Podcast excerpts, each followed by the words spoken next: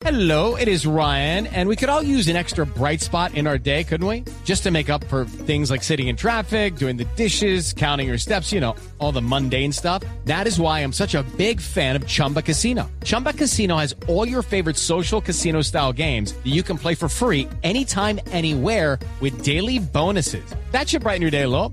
Actually, a lot. So sign up now at chumbacasino.com. That's chumbacasino.com. No purchase necessary. BGW. Void were prohibited by law. See terms and conditions. 18 plus. De una anotación de Aquivaldo Mosquera, que hoy es noticia a nivel nacional e internacional, porque acaba de ser nombrado uno de los mejores zagueros centrales de América. Bienvenido, don Alejandro Pino, a la información de Blog Deportivo. Nelson, ¿qué hubo? Sí, Aquivaldo hoy sale seleccionado y me parece que es una reivindicación para alguien al que incluso en su momento lo llamaron Aquimalo, para alguien del que eh, durante mucho tiempo le dieron críticas, pues hoy salió la gran encuesta del diario El País de Montevideo.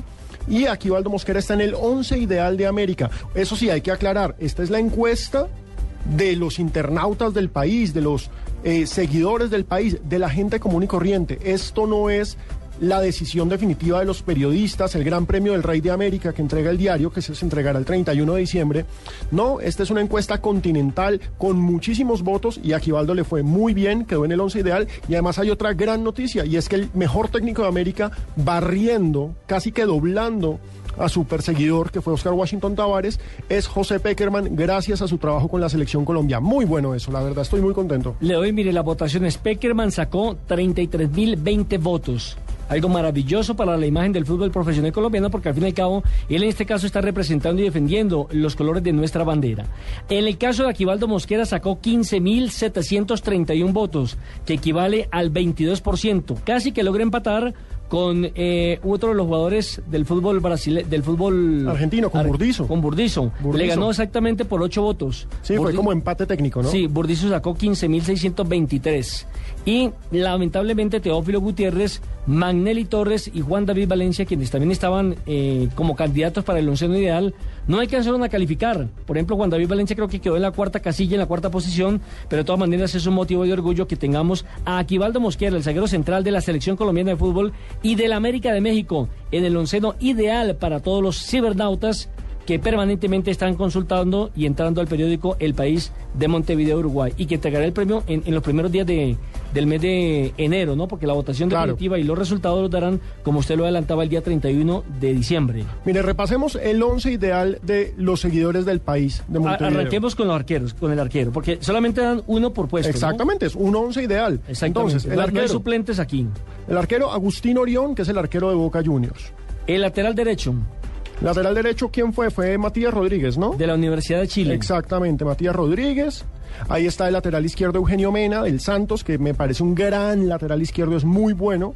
Y la pareja de centrales, el chileno Osvaldo González, también de la U de Chile, y nuestro Aquivaldo Mosquera. Esa es la mejor defensa del continente. Recordemos que la condición del país es que sean jugadores que actúen en el fútbol de América. Sí. O sea, va de Estados Unidos a Argentina los que actúen acá. Por eso acá no está ni Messi, ni Cristiano, ni Falcao. No, son los que están acá. Ahora mire otra cosa, la Universidad de Chile tiene a tre- los chilenos mejor tienen a tres jugadores en el sector defensivo. El único que se les coló ahí fue Aquivaldo Mosquera, ¿eh? Claro que sí. Volantes, Hombre, Charles Aranguris, también chileno de la Universidad de Chile, lo cual destaca la campaña de este equipo, porque pues la U de Chile mal que bien tuvo un muy, muy buen primer semestre y también remató bien el año. Entonces, Aranguis está ahí metido con uno que a mí me encanta. Nelson se lo digo de frente, Pablo Guiñazú, el argentino del Internacional de Porto Alegre, a mí me parece uno de los mejores volantes de marca que hay en este continente. uno que tiene cara de matón, ¿eh? Eh, una pinta de matón, pero qué buen jugador es Pablo Guiñazú. Volante izquierdo, ¿a quién tiene? Está Montillo, ¿no? Walter Montillo. sí. También argentino, jugador del Cruzeiro, un jugador bien interesante. Y el 10, el que se ganó el de volante de armado, nada más y nada menos que el gran crack, Ronaldinho. Que a propósito de está en la India, ¿no? Haciendo un convenio porque va a filmar una película que se va a llamar Aliens y Ronaldinho, ¿cómo le parece? Que una película, dice que va a ser Ronaldinho versus Aliens, una película de dibujos animados. Y el tipo llegó a la India y causó conmoción. Sensación absoluta. Yo no sé si la película vaya a ser Más buena. que Messi, no, no, no. No, pero Javier, en, en las imágenes son impresionantes, porque Roni- Ronaldinho mal que bien todavía tiene una imagen Tiene apenas internacional. 31 años. Pero, sa- pero saben, eh, hace poco el que estuvo fue, no, perdón, Messi no, eh, Maradona. estoy equivocado, es Maradona. Y se volvieron llenó- locos. Maradona llenó un, llenó un coliseo. Un coliseo y, lo que más llama la atención era la gente de tan corta edad, apasionada por Diego Maradona, que digamos muchos de ellos no lo pudieron eh, ver jugar. Pero hay tanta pasión en el fútbol eh, de la India eh, que el recuerdo de Maradona se mantiene a través de cantidades de películas que todavía proyectan de su gol en el Campeonato Mundial de 1986, por supuesto del gol con la mano y todas esas cosas. Pero es que Javier, Maradona además tiene un papel político en la India porque es que él fue el que le hizo trampa al imperio, al imperio colonial británico. Sí. Él fue el que los venció, él fue el que le ganó a esa odiada Inglaterra. Entonces los indios aman a Maradona, allá es Dios. Claro, eh, es que los indios eh, tuvieron a, a- a los ingleses de Claro, colonizadores, hasta el ¿sí? 47, casi no se van. Sí. Bueno, Cuando y- hubo la gran marcha del silencio. Exactamente. Sí, de Gandhi. La, De Gandhi. Sí, la que no tenemos nosotros aquí, ¿no?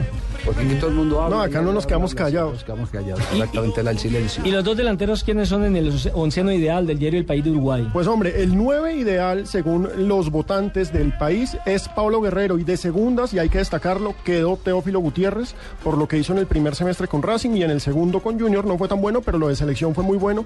Pablo Guerrero, número uno. Y el mejor jugador, según esta encuesta de internautas, es Neymar. Una Bueno, pareja ¿qué de miedo. ¿Qué tanto va a coincidir con la de los periodistas? Ah, Es la esa es la pregunta. Neymar esa la sacó el pregunta. 62% de los votantes. Sí, pero ¿qué tanto va a coincidir con lo de los periodistas? Ese, ese va a ser el tema, porque finalmente esta es la de jugar. Sí. La otra es la, la, de- la que va en serio, es la que establece quién es el verdadero... El rey de eh, América, Exacto, que es un verdadero gran rey de. América y quién es el, el técnico. Pensamos que esa tendencia se va a mantener. Pensamos que la tendencia puede mantener eh, por, por, porque yo creo que los periodistas no están tan desconectados, ni, ni, tan- ni los hinchas tampoco tan desconectados de los periodistas como para que se pueda eh, fallar en algo donde los protagonistas han tenido unas diferencias tan enormes. Por ejemplo, la de Peckerman sobre eh, Oscar Washington Tavares, que lo está doblando en la mm, propuesta de los aficionados a que sea el técnico de América. 33.020 votos ¿Por, por quién? por, eh, Por Peckerman. Peckerman. ¿Cuántos? ¿33 mil? 33.020 votos. ¿Y cuántos por Oscar Washington Tavares? La mitad, casi la mitad. Sí, Javier. iba, No, eh, no. eso iba 40 y 41 o 42 eh, contra 20, y 20 y pico, iba más o menos.